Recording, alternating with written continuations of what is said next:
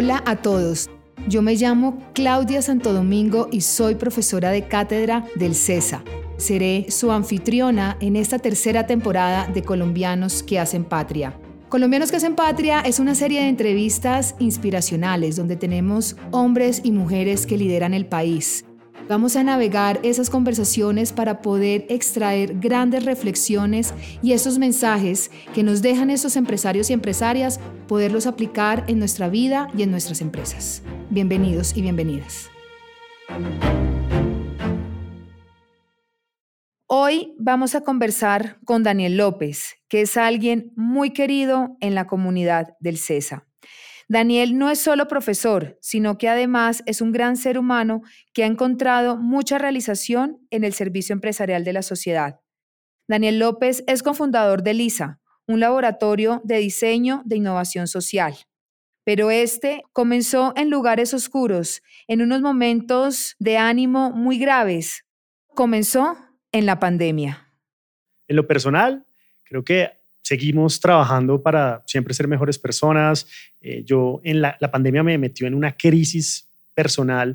Yo llega la pandemia, se caen absolutamente todos, todos los contratos en un lapso de una semana. O sea, los contratos eran tus clientes. Los clientes, exactamente. Teníamos la empresa. En práctica de, liderazgo. en la práctica de consultoría. Y entonces, digamos que uno siempre, ahí llega una pregunta que me empiezo a hacer, ¿quién soy yo sin el trabajo?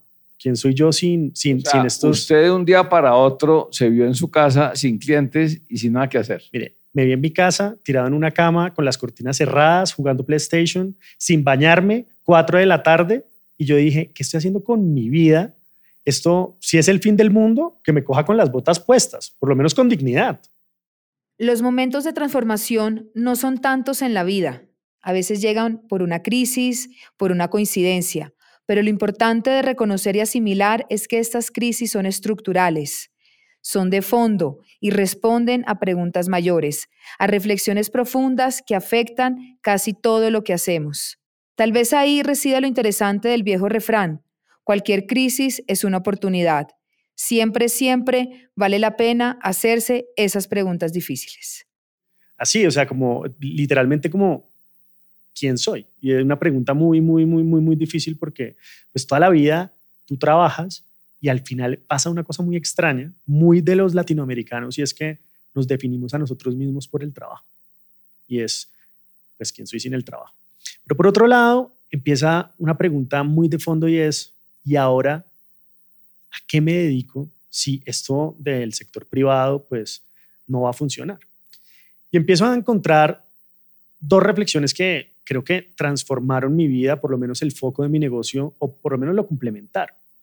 Y era preguntarme cuáles son mis pasiones y las cosas que me gustan por fuera del sector privado. Si el sector privado está mal, ¿cómo puedo poner mis talentos en función de lo que hoy el mundo necesita? Entonces, lo primero que hice fue llamé a la universidad y le dije, oiga, yo estoy muy aburrido en la casa. O sea, la universidad es al CESA. Al CESA. Eras profesor ya al sí, Sí, sí, ya, ya, ya, ya, ya llevo bastantes años siendo profesor acá. Y llamé a la universidad y le dije, yo estoy muy aburrido en la casa. Y yo creo que todo el mundo, cuando empieza la pandemia, empecé a ver en redes sociales como un montón de ansiedad y todo el mundo diciendo, oiga, si alguien necesita, de pronto, pues yo estoy ahí para usted, se arman grupos de psicólogos, se arman grupos, se arman, o sea, el mundo se movilizó alrededor de las necesidades sociales. Y creo que en la pandemia mostramos la mejor cara de la humanidad, donde todos podíamos ayudar al otro. Y entonces yo dije, bueno, ¿y qué talento tengo yo y cómo lo puedo poner en función de las causas sociales. A mí las causas sociales siempre me han apasionado.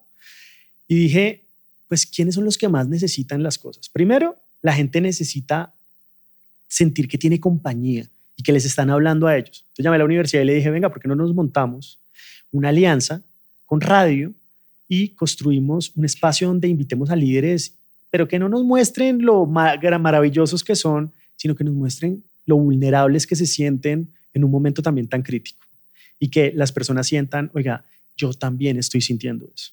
Y armamos, yo también tengo un problema, yo también tengo miedo. Exactamente. Y armamos un espacio que se llamó Liderando el Cambio con la universidad. En radio. En, redes sociales. redes sociales. Eh, digital. Hicimos una alianza con la FM y una alianza también muy bonita, el CESA, con la Universidad de los Andes.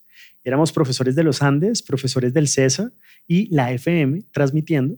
Eh, estábamos, hacíamos tres sesiones a la semana y entrevistábamos, entrevistamos a exministros. Eso, eso te permitió afeitarte, vestirte. Pararme de la cama. Y salir de la casa. Para ir, salir, no, no podía salir de la casa. Estábamos, Bueno, estábamos bueno, en pero cuarentena. digo, tendió la Por cama. lo menos tendí la cama, me levanté y dije, bueno, tengo que preparar esta entrevista, tengo que saber muy bien qué preguntas le vamos a hacer a estas personas. Y seguí preguntando. Y nos sentamos en una pregunta de fondo con mi socio, eh, bueno, ¿dónde nos vamos a enfocar? ¿Quiénes nos necesitan más en este momento? Y nos necesitan los líderes sociales y las personas en las comunidades. Porque si usted se pone a mirar quiénes fueron los que más sufrieron en la pandemia, eran las personas más vulnerables. Y muchas veces el foco estaba en la ciudad, en las transferencias monetarias que estábamos haciendo en la ciudad, pero ¿qué pasaba en el campo? ¿Qué pasaba con estos líderes que tenían unos procesos de transformación en las comunidades? ¿Los buscaban o llegaban a través de ya, redes? ya, ya te cuento. Entonces, lo que hicimos fue, dijimos con mi socio, vamos a construir, nos vamos a inventar una idea que pueda llegar a generar una transformación real y generación de competencias. Y nos preguntamos, ¿qué podemos hacer? Bueno, yo soy profesor, oiga, enseñémosles cosas que sean interesantes para ellos y que les fortalezcan su actividad social. Eh, hagámosles mentorías. Pensábamos que necesitan muchas mentorías y que sus proyectos de transformación social necesitan espacios de, de, de fortalecimiento con mentores adecuados para esos procesos. Generémosles relaciones y busquemos capital semilla. Y empezamos a construir esta idea y una de las grandes lecciones que me dejó la pandemia es yo digamos, yo, yo, yo, soy crítico frente a los modelos tradicionales de siéntate, haz el canvas, dura seis meses armando tu modelo de negocio. Yo siempre les digo, salga a la calle, busque un, pro, un producto y retroalimente el producto rápido, en vez de quedarse seis meses pensando que Ah, más práctico, más... sea más práctico. Y salimos a empezar a ver a quién esta idea le parecía una idea que era relevante. USAID, Activoca, la Fundación Corona, la Universidad de AN. USAID es la, la, Estados Unidos con la colaboración a, a proyectos sociales y Activoca es una Activoca ONG. es una ONG que opera recursos de Estados, de, de Estados, Estados Unidos. Unidos. que opera en Colombia recursos de USAID. Y entonces Activoca coge el liderazgo y dice, montemos esto, montemos LISA. Y Activoca en coherencia con también con sus líneas de acción, con el programa de alianzas para la reconciliación, que era un programa de USAID y Activoca, dicen, metámosle candela a esto trabajemos con esto y busquemos aliados. Y empezamos a pensar esto y esto ya no solo me levantaba de la cama, sino me cogía y me apasionaba. Y era una cosa que yo le decía a las personas que siempre quería y era, antes de empezar, yo ya me estaba imaginando el día que le estábamos entregando los diplomas a estos jóvenes y la transformación que estábamos, estaba pensando en el outcome. Y fue muy bonito, construimos LISA. Este fue una de, la, de las líneas, este fue algo que, que, que, que que me apasionó y trabajamos con 150 líderes sociales a lo largo y ancho del país, armamos una convocatoria, se nos presentaron 1200.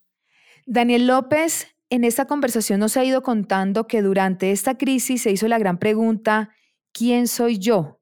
Y hoy vemos que esos líderes conscientes, quienes hoy aportan valor a la sociedad, vienen de una introspección de quiénes son y cuál es su propósito. Y una vez Daniel empezó a conectar ese propósito de él como servicio a la sociedad, sale como resultado ese laboratorio social. Pero después nos dijimos, bueno, está, está lisa, ¿qué otro tipo de cosas podemos empezar a, a, trabajar? Estamos trabajando temas de urbanismo táctico, investigaciones, diseño público, que es nuestra empresa donde estamos trabajando por construir un mejor mundo. Se llama diseño público por tres razones, porque estamos obsesionados con el diseño 360. Usualmente pensamos que el diseño simplemente es el diseño gráfico, pero los malos resultados siempre están acompañados de alguien que diseñó mal una solución y esa solución nunca entendió el usuario al que la persona a la que iba dirigido. Entonces, estamos obsesionados con el diseño integral de las soluciones y trabajamos por acompañar espacios de transformación sociales a partir de soluciones, el diseño de las soluciones. Nosotros creemos que el comportamiento humano se puede diseñar y se puede moldear. Por ende, si construyes los correctos incentivos para generar transformación social, el cambio social se puede dar. Bueno, ¿y los clientes volvieron o no? Los clientes volvieron. Empieza cuando se reactiva el proceso de ya la reactivación económica, lo privado se reactiva. Pero entonces ya era, venga, ¿y entonces a dónde nos enfocamos? Y habían personas que me decían, estás perdiendo el foco, porque tú... Estaba Lisa por un lado, que era un proyecto, digamos, en regiones y con Activoca. Claro, y, los clientes, que era, la práctica. y que era un proyecto de Activoca y otros socios. Nosotros simplemente acompañábamos, eh, trabajábamos en ese, en, ese proyecto. Eh, pero empezaron a hacer, trabajamos, por ejemplo, con Jocol una empresa que eh, en La Guajira que hace actividades offshore y quería hacer una transformación del muelle de Río Hacha y en compañía de la Sociedad Colombiana de Arquitectos trabajamos con la comunidad en un diseño participativo para pensar cómo se imaginaban ellos el muelle. Entendemos que en la vida las empresas no solo venden un producto o comercializan servicios, sino que son parte de una sociedad, que la universidad no es solo academia y que la política no son solo leyes. Todos hacemos parte de un complejo, de un tejido social, un 360, donde los problemas vienen acompañados de soluciones, donde los problemas son oportunidades para aportar a una mejor versión de la sociedad. Es que las empresas hay, veces dicen, yo tengo la plata y creo que ellos necesitan esto. No, no crea, pregúnteles, trabaje con ellos, diseñe las soluciones con ellos. Si no, trabaja con ellos, las apropiaciones de esas soluciones van a ser muy difíciles. Entonces empezamos a trabajar temas participativos en Río Hacha, empezamos a trabajar también temas en todo Colombia, empezamos a acompañar investigaciones de juventud. Eh, yo tuve la oportunidad en el 2019, no sé si se acuerda que hubo un momento muy difícil, una crisis, una crisis nacional muy difícil, donde los jóvenes se movilizaron y habían toques de queda, eh, ¿se acuerda la famosa imagen del paro, el, paro. el paro nacional? Eh, y tuve un momento donde me llaman y me invitan a participar como moderador de la conversación nacional. El gobierno y los del paro. Entre el gobierno, eh, como sentarnos y poder ser en, en, en, el centro, decir como, diga, yo soy un actor neutral, hablemos. Para que se entiendan las dos fue, partes. Fue, fue, fue, fue también un, un, proceso también muy interesante porque logramos generar un diálogo nacional, construimos una, una metodología de diálogo y entra la pandemia ya le íbamos a presentar al país algunos de los resultados, algunos de los planes de acción y entra la pandemia. Y los jóvenes que habían creído en el espacio de diálogo me llamaban y me decían, pero creí en usted. O sea, no me iba a sentar con el gobierno, no me iba a sentar, pero creí en usted para poder hacer esto. Y otra vez los jóvenes tenían que esperar, porque las prioridades otra vez habían cambiado. Porque llega un momento nacional donde la gente se estaba muriendo, pues la conversación era un tema de, era un tema de UCI, era un tema de transmisibilidad, era, era otra conversación. Y esto estuvo en cocina bajita, cocina bajita, cocina bajita, hasta que vuelve a generarse las movilizaciones sociales y se construye el Pacto por las Juventudes liderado por, por Colombia Joven. Entonces fue como todo un proceso de, de, de conectar puntos. Y yo siempre creo que una de las cosas más interesantes en los momentos de crisis es preguntarse uno mismo si por acá no fue, por dónde puede ser y cómo puedo utilizar los talentos que yo tengo para poder generar soluciones. Escuchando a Daniel, me viene una palabra a la mente, resiliencia. Cómo en aquellos momentos de oscuridad y de crisis podemos permitirnos ir en lo más profundo de nosotros. Por eso esa pregunta que Daniel nos compartía al inicio, ¿quién soy y cómo puedo ayudar a los demás? Con Daniel nos podemos dar cuenta que podemos ser ave fénix, destruirnos, pero volvernos a armar para poder salir a solucionar. Creo que cuando uno se pregunta, hay una cosa, ¿se acuerda que le dije que yo entré en crisis, ¿quién soy yo sin el trabajo? Eh, sigo contestándome esa pregunta, ¿no? ¿no? No soy un ser iluminado, sigo contestando y trabajando en eso. Pero creo que hoy entendí una famosa frase de mi padre, porque yo le preguntaba todo el tiempo, papá, ¿por dónde es el camino? Y me decía, por donde se sienta bien. Y creo que por donde uno se siente bien, por ahí es. Y está funcionando y estamos creciendo, estamos vendiendo mucho más, estamos construyendo transformaciones sociales, vemos el impacto de lo que hacemos. Y es una de las cosas que yo creo profundamente y es la responsabilidad que tenemos los empresarios en construir país. ¿Y qué pasó con la docencia? ¿Se salvó de todo este proceso de transformación individual? Yo antes que ser empresario, soy docente. Y yo siempre digo, muchas veces cuando me bajo de alguna conferencia, de echar alguna historia, un cuento o algún framework de, de trabajo que, que trabajamos con algunos de los clientes, me preguntan, Daniel, pero ¿tú qué haces? Yo soy profesor. Porque creo que mm, nos debemos a nuestros estudiantes y me gusta ser profesor de pregrado además, porque creo que llegan muchos estudiantes en primer semestre. Usualmente doy la, la charla de bienvenida de primer semestre le digo, ¿quién se siente ansioso en, esta, en este primer día? Entonces levanta casi todo el mundo la mano. Y les digo, bueno, pero ¿por qué se sienten ansiosos? Porque pues están cambiando. No, no, no, porque es que yo no sé qué maestría voy a hacer. yo, pero no has empezado, no has empezado, claro, no has empezado ni siquiera, disfrútate, disfrútate esta vaina. Entonces, digamos que la docencia es una cosa que me mantiene conectado primero con la investigación, como que todo el tiempo estar actualizándome a mí mismo para traer el mejor contenido para mis, para mis estudiantes y para también estar conectado todo el tiempo con estas metodologías, traducirlas al sector privado. Pero lo más importante de la docencia para mí es que me permite dialogar con, yo, yo creo que el conocimiento se construye dialogando. Y en ese diálogo con mis estudiantes es donde ellos me enseñan a mí. Y todo el tiempo estamos aprendiendo.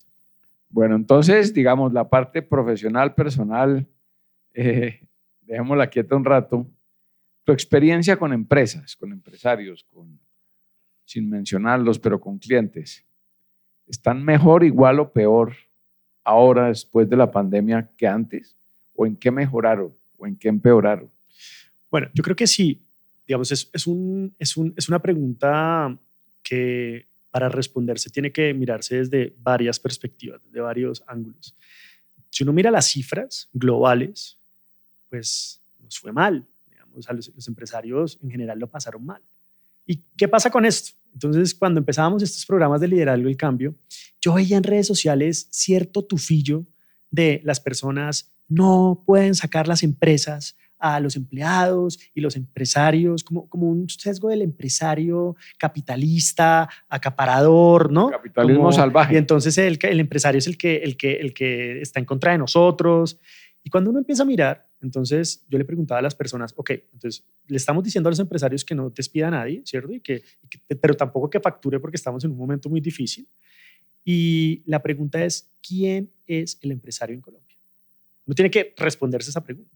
Y cuando uno mira las cifras de Confecámaras, de los 2.6 millones de empresas en Colombia, el 90% son pequeñas empresas. cierto. O sea, es doña Matilde, que tiene un puesto de arepas, don Raúl, que tiene un puesto de venta de insumos eh, médicos o tiene un puesto de venta de eh, dotación industrial, eh, pequeños empresarios. De hecho, Cali apenas empezó la pandemia, hace un estudio, y el estudio muestra que los empresarios tenían ocho días para sobrevivir sin caja. O sea, tenían caja para ocho días. Y le estábamos pidiendo a ese 90%, a ese 90 de personas que, oiga, resista y no saque a nadie. Cuando uno mira el empleo, además, ese 90% es el que genera gran parte del empleo, del empleo en Colombia. Y, esto, y todavía no nos estamos metiendo con el sector informal. Y entonces es como si le exigiéramos a todo el ecosistema empresarial lo que le queremos y le, le exigen a las grandes compañías que además es uno de los países que más tributación tiene en el mundo. Cuando pensamos en el panorama empresarial colombiano, solemos pensar con las empresas con E mayúscula, esas empresas reconocidas a nivel Colombia, como Nutresa, Ecopetrol, Éxito, Bancolombia. Pero la verdad es que existen más. Y hoy en esta transformación digital vemos muchas startups, muchos emprendimientos, pero los puestos de empanadas también hacen parte de esta creación de valor a la sociedad. Hoy las empresas, más que nunca, son una base importante en la sociedad para aportar a las familias, a los colegios, a los individuos. ¿Y quién es el empresario? El empresario, este 90% es un empresario que no necesariamente es un empresario que tiene las capacidades, las competencias, se forma de manera empírica, es este, este empresario como de cultura del rebusque, de sacarla adelante, echado para adelante, el colombiano promedio, pero no tiene las capacidades de sentarse como me reinvento. Porque usted le va a preguntar a una persona que lleva 60 años haciendo telas y que además le heredó el negocio a su papá. Ahora, venga, reinvéntese, ¿no? la famosa frase que me parecía agresivísima. es tiempo de reinventarnos, decían en redes sociales en, época de pandemia. Claro, eso lo puede hacer una gran organización que tiene un equipo de trabajo, gente muy estudiada, gente con mucho talento, que se hace esas preguntas y empieza a mirar y a darle vuelcos, spin-offs a los negocios pero nuestro gran empresariado pues se sintió muy solo. Entonces, ellos les fue mal. Los grandes empresarios, yo creo que les fue bien. A muchos les fue bien, en general, cuando uno mira cifras, les fue bien porque creo que entendieron cuáles eran las necesidades, lograron rápidamente hacer el punto de quiebre, reinventarse, explorar y nunca antes creo que la innovación había cobrado tanto sentido. La innovación no la carreta de, porque ahorita está la carreta de estamos poniendo post-its en las paredes, estamos innovando. Le cuento una empresa aquí muy conocida, e-commerce. ¿Cuánto tenían en e-commerce antes de la pandemia? 30 millones al mes. Hoy, después de la pandemia, ¿cuánto tienen? 3.500 millones. Sí, imagínese eso. Y en el lapso de meses. Y bueno, eso es lo obvio, el e-commerce, pero váyase a, a otras cosas y va a encontrar innovación así. O sea, planes que tenían a cinco años, los hicieron en cinco meses. Que fue lo que pasó con las grandes compañías, con, eh, por ejemplo, la discusión de, del teletrabajo sí, vamos a hacer unos pilotos este año, pero a nadie le gustaba el teletrabajo porque pensaban que a la gente había que tenerla ahí viendo y que la productividad estaba. llegó para quedarse, no le digo que en todos los casos, pero en un porcentaje importante. Pues estamos teniendo problemas. Si usted mira Estados Unidos, pues tienen un problema de empleo por muchas razones, por los subsidios, por muchas razones, pero la gente no quiere volver a la presencialidad. Entonces la gente que vivía en Los Ángeles con unas tasas impositivas altísimas que no le alcanzaba, se fue a vivir a la Florida o se fue a vivir a Texas, donde vive mucho mejor, puede seguir rindiendo y le están diciendo vuelva. Y él dice, no, no, yo busco trabajo acá. El ecosistema colombiano, no sé si, si vio las últimas cifras de, de, ecosistema de emprendimientos. Eh, Colombia es protagonista en emprendimientos de startups, eh, donde están saliendo unos startups eh, gigantescos. Entonces, de hecho, Impulsa acaba de sacar un programa con Platzi porque muestra que casi el, puedo estar equivocándome en la cifra, pero, pero tengo en la cabeza algo así como el 34% de los grandes emprendimientos que han salido en Latinoamérica o que han pasado en rondas de inversión son colombianos.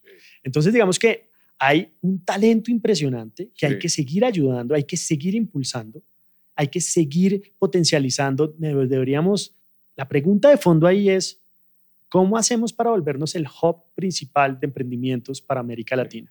Y mucho emprendimiento, por lo que me he podido dar cuenta, digamos, relacionado con sector rural, relacionado con comida, con producción de eh, alimentos y conectándolo con el mundo rural, eh, urbano.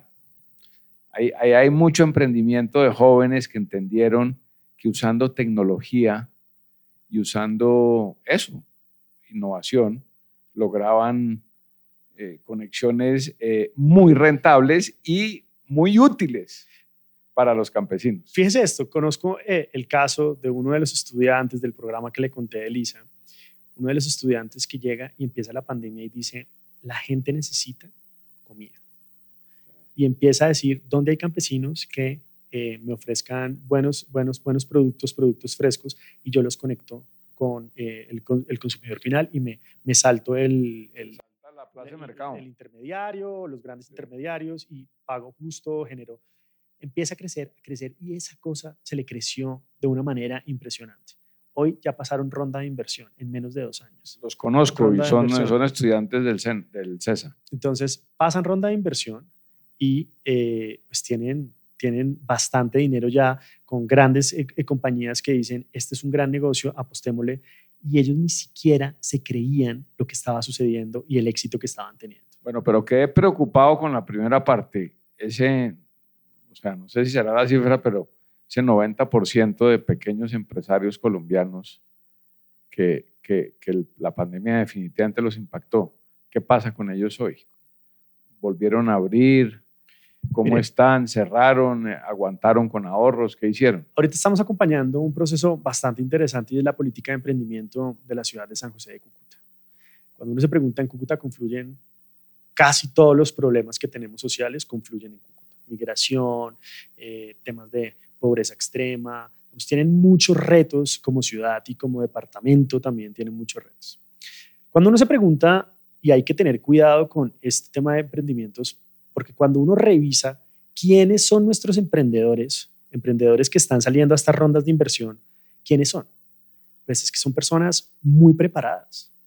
Son personas muy, muy preparadas, con estudios, con capacidades, con ciertas características que hacen que ellos logren sacar este tipo de ideas muy rápidamente. Pero es que gran parte de la población colombiana no tiene esas capacidades. Y ahí cobra relevancia la pregunta que usted hace, porque no tienen las capacidades y tienen esto, pero son el 90% del ecosistema empresarial colombiano. Con Daniel López podemos evidenciar que la pandemia partió en dos el concepto de propósito de las organizaciones. donde hoy más que nunca los líderes empresariales y emprendedores deben comprender que a través de crear empresa es construir país. Venga, les voto un dato, un dato chiquitico, y es un dato que además es preocupante, filosóficamente, eh, de manera pragmática, de donde usted lo mire es preocupante. Cuando uno mira las encuestas de percepción, gran parte de las personas en el territorio desconfía de los empresarios. Eso lo que quiere decir es que desconfiamos de manera estructural del ecosistema que genera riqueza. Porque el Estado no genera riqueza, las, eh, las ONGs no generan riqueza, las redistribuyen, ayudan, el Estado redistribuye, las ONGs ayudan también en, en donde el Estado no puede entrar, pero el único actor social que genera riqueza real es el ecosistema empresarial. Y cuando empieza el paro, es una cosa súper interesante. El caso de Cali hay que mirarlo muy bien con algunos de los empresarios de Cali cuando empieza Propacífico, todo el tema de, de, lo, de lo que están trabajando allá. Muchos de los empresarios tenían sus fundaciones y le preguntaban, llamaban a, rendir cuentas al director de la fundación. Le decían, venga, estamos trabajando por los jóvenes, sí, tenemos unos programas y estamos ayudando eh, en el Festival del Bambuco a, la, la, a, la, comunidad. Ah, bueno, qué berraquera. Pero cuando se dan cuenta que estalla esto, y ProPacífico hace unas cosas súper interesantes de unir al empresario real y hablar con los jóvenes, nos encontramos cosas, Claudia, como que, por ejemplo, habrían eh, convocatorias de empleo. Y el joven llegaba, llegaba vestido como él se viste, como rapero, eh, de agua blanca, de, con cualquier tipo de vestimenta que él, para él es válida. El celador no lo dejaba entrar a la entrevista ni siquiera le decían, no, no, no, no, no, no, usted no puede entrar, pero es que tengo una entrevista, me llamaron, no, no, no, no, no puede entrar. O sea, imagínate las barreras de acceso para el empleo ahí. ¿Cómo nos dábamos cuenta de eso? Teníamos una olla a presión con una agenda de juventud que llevaba años siendo relegada. Y hoy creo que ninguna empresa, ningún país, ningún político va a poder hacer negocios, ni política, ni cualquier tipo de cosas si no entendemos que nos debemos a la sociedad. Y creo que las empresas ahí van, ahí van, algunas más cercas que otras, pero creo que la pregunta de fondo que nos tenemos que hacer es, ¿cómo la responsabilidad que yo tengo no solamente está en cómo distribuyo de manera eficiente lo que me queda al final del ejercicio? ¿Cómo cojo un pedacito de lo que me quedó y lo reinvierto? La pregunta es, ¿cómo armo una torta más grande para todos? Colombia es un país de los más desiguales. Es, es, crecer eh, en el crecimiento. Exactamente. O sea, ese, como le preguntaban al presidente Gaviria, ¿cómo se resuelven los problemas de la democracia? Con más democracia. O sea, usted no puede resolver los problemas apretando y no ampliando. Pero, digo yo. Pero, pero fíjese que si seguimos con una comunidad y una sociedad que desconfía del empresario, usted no va a seguir, no va a poder resolver los problemas con más empresariado. Hay un tema de fondo que dice, que dice Claudia que me parece clave, que podemos ahondarlo, no sé si en esta conversación o en otras. Esa articulación sector privado, sector público, cooperación internacional, eh, autoridades, no siempre funciona tiene unos grandes retos. Yo trabajé en una ONG que tú conoces, con Activoca. Los mejores proyectos que yo vi en territorios tenían una empresa privada, una alcaldía y cooperación internacional. El uno controlaba al otro, el otro hacía más eficiente al otro, el otro ponía recursos, o sea, cuando se juntan esos tres, hay poder, hay, hay una cosa poderosa. No sé si eso es válido en este momento. Total. Mira, eh, una de las cosas que, que, uno de los grandes retos de aquí en adelante, lo primero es recuperar la confianza. Y la confianza no se puede recuperar de manera desarticulada. Porque el empresariado, por más que haga, no puede reemplazar al Estado. Porque esa desconfianza que hay, que tú lo mencionas frente al empresariado, usted la puede capotear con otros dos socios. Claramente. Entonces, ¿qué es lo que sucede? Que la desconfianza, llegas a, tú estás armando un proyecto de inversión y no hay vías. Entonces el empresario tiene que construir las vías. Pues no puede suplantar el Estado, pero pueden entrar de manera articulada para darse cuenta, venga, yo voy a entrar a este proyecto, yo voy a ayudar a estos, estos, estos ejes sociales que son los que más necesita la comunidad, voy a generar estos programas de inversión para la comunidad, voy a hacer un retorno, no solamente pues lo que me cuesta si es una empresa que tiene que hacer regalías, pero también voy a hacer una inversión a título, a título de voluntad, pero yo necesito que usted genere las condiciones habilitantes y además las ONGs también me ayuden. Si todos entramos de manera articulada y no con discursos, eh, mucho, mejor. Eh, mucho mejor. Mire, una cosa que pasa mucho en cooperación internacional, solo para que lo tengan presente, y es cuando uno hace, esto, esto sucede eh, mucho y además sucede en el mundo. Vamos a suponer que usted es una persona que, que es vulnerable, ¿cierto? Y que está en un área de influencia donde hay muchas ONGs. Esta persona ha recibido en las listas, porque no hay una lista unificada de ayudas sociales. Entonces, usted ha recibido eh, ayuda de la cooperación de país X, de la cooperación Z, de la cooperación Y, y una, cooperación le dio para montar temas de, eh, pescados, otra le dio para montar su ganado. Pero cuando uno va y mira, tiempo después, y uno se pregunta, venga, déjeme ver el ganado eh, de, de, lo que le ayudaron. No está, están guardados. ¿Y qué pasó con lo de los pescados? No, no me funcionó. Entonces, concentramos muchas veces la ayuda en muchas personas y no logramos, como no tenemos la, estamos súper desarticulados, ayudamos a los mismos con programas que podrían ser mucho más potentes y que podrían generar desarrollo real. Pero creo que al final el gran reto que tenemos en Colombia para los próximos años es recuperar la confianza en lo público, en las instituciones y recuperar la confianza en el empresariado. Vamos con una pregunta más y cerramos. Adelante. Bueno, muy buenos días. Mi nombre es Santiago Orozco. Eh, muchas gracias por la conversación, Ricardo, Daniel. Quería retomar una de las cosas que tú mencionaste de uno de los proyectos Liderando el Cambio, que fue creado en un momento de coyuntura y que yo también tuve la oportunidad de escucharlos, aprender y seguramente a mucha gente acompañó. Eh, después de la pandemia seguramente aprendimos muchas cosas y no olvidar lo importante, construir el conocimiento en colaboración. ¿Cuál sería ese mensaje tuyo para las personas que van a escuchar, que van a ver esta entrevista, para que sigan construyendo, para que sigan liderando el cambio? Profesores, estudiantes, parte de la academia, pero también para el colombiano eh, de la calle que está construyendo y que siga liderando el cambio. ¿Cuál sería tu mensaje? Yo tengo dos mensajes, tal vez a título personal. Santiago, muchas gracias por, por, por esa pregunta y es, a título personal, yo creo que la pandemia nos enseñó a que necesitamos mucho menos para vivir de lo que realmente creemos. Totalmente cierto. No vivió con los mismos tenis, los dos mismos jeans, eh, un par de camisetas o una pantaloneta. Realmente no necesitaba más. Y, y es más feliz, tiene menos ansiedad y usa mejor las cosas. Entonces, digamos que lo primero es aprender a vivir con menos, ¿cierto?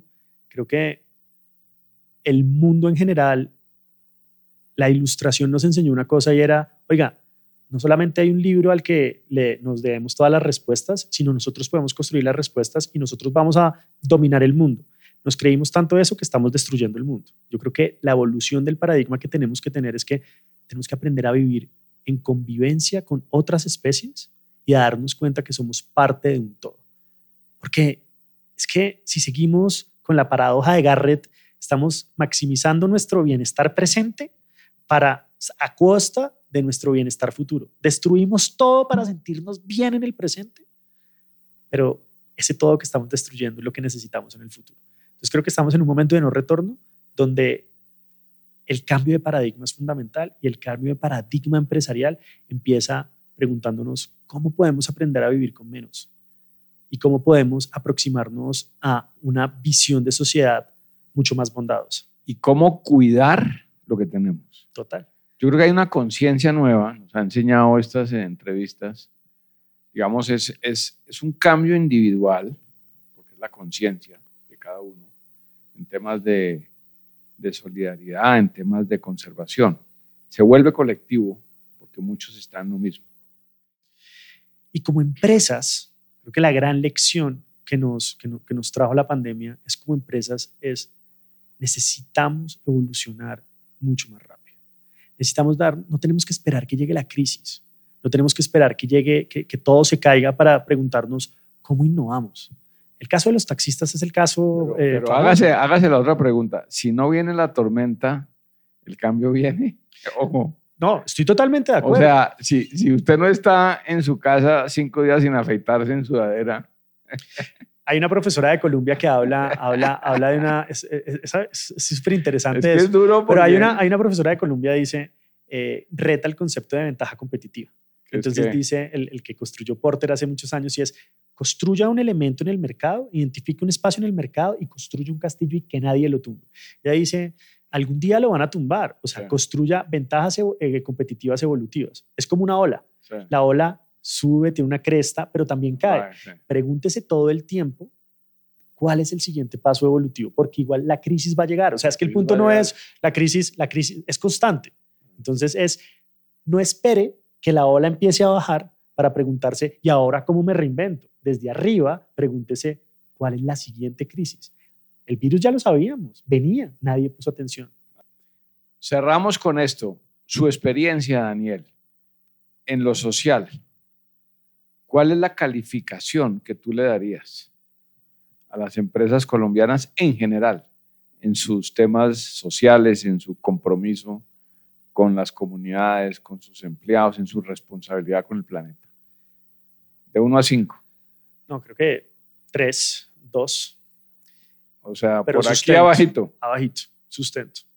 Y es, estos temas son muy nuevos, Ricardo. ¿Estamos mejorando? estamos mejorando, estamos mejorando y hay un famoso profesor, eh, Pink, que siempre dice, pregúntele a las personas, pregúntele a las personas, oiga, ¿cómo estamos hoy? ¿Mejor, igual o peor? Inclusive antes del COVID. Pregúntele a ver qué le contestan.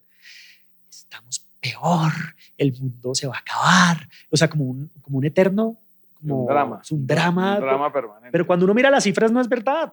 Tenemos más agua potable. Nunca antes habíamos podido responder a una pandemia tan rápido con generaciones de vacunas en menos de un año y medio. Eh, la ciencia, la educación, hemos sacado más personas de pobreza, pero también somos más desiguales. Estamos mejor, estamos mejor. Los pobres de hoy son menos pobres que los pobres de hace años, pero siguen teniendo profundos desafíos y tenemos, nos debemos a esas personas. Estamos mejor. Pero el tema, estos temas de repensar, la, porque es un cambio de paradigma, Ricardo. Las grandes revoluciones son cambios de paradigmas. Entonces, cuando empezamos a pensar cómo aproximarnos, porque antes entonces dábamos mercados y nos sentíamos bien. Y después nos dimos cuenta, venga, no, es que no es solamente dar mercados, es generar capacidades para que ellos puedan generar esa subsistencia. Y entonces estamos como aprendiendo en un proceso de prueba y error, pero ya nos dimos cuenta, en Colombia y en el mundo, porque es un, eso, eso, eso es un proceso sistemático, es un fenómeno sistemático, nos dimos cuenta de dos cosas. Y es que lo que estábamos haciendo no lo estábamos haciendo del todo bien. Y los jóvenes ya no lo dijeron. Entonces, nos dimos cuenta de eso, válido el esfuerzo, porque estábamos intentando, pero eterno aprendiz. Ahora, ¿cómo evolucionamos? En un enfoque donde tenemos que preguntarnos más cuál es nuestro usuario, cuál es nuestro cliente y cómo construimos con ellos. Porque no podemos seguir planeando el país desde la 26 con 13 en planeación nacional, diciéndole a, los, a las regiones qué es lo que necesitan, y tampoco podemos seguir degenerando el desarrollo desde un empresario que cree de buena fe, además, que sus capacidades entiende que necesita el territorio. Bueno, amigos, Daniel, gracias. Daniel López. Cambio de paradigma, transformación personal, mayor conciencia. Hoy estamos inspirados con temas que nos llegan no solo a lo profundo de la reflexión, sino a lo profundo del corazón. Daniel, muchas gracias. Ricardo, muchas gracias a ustedes, al CESA, que siempre me ha permitido tener una voz eh, para hablar de estas reflexiones y de las cosas que, que he creído y siempre me ha dado este espacio. Así que muchas gracias a ti y a toda la audiencia. Un abrazo para todos ustedes. Estamos en Colombianos que hacen patria desde el CESA. Hasta la próxima.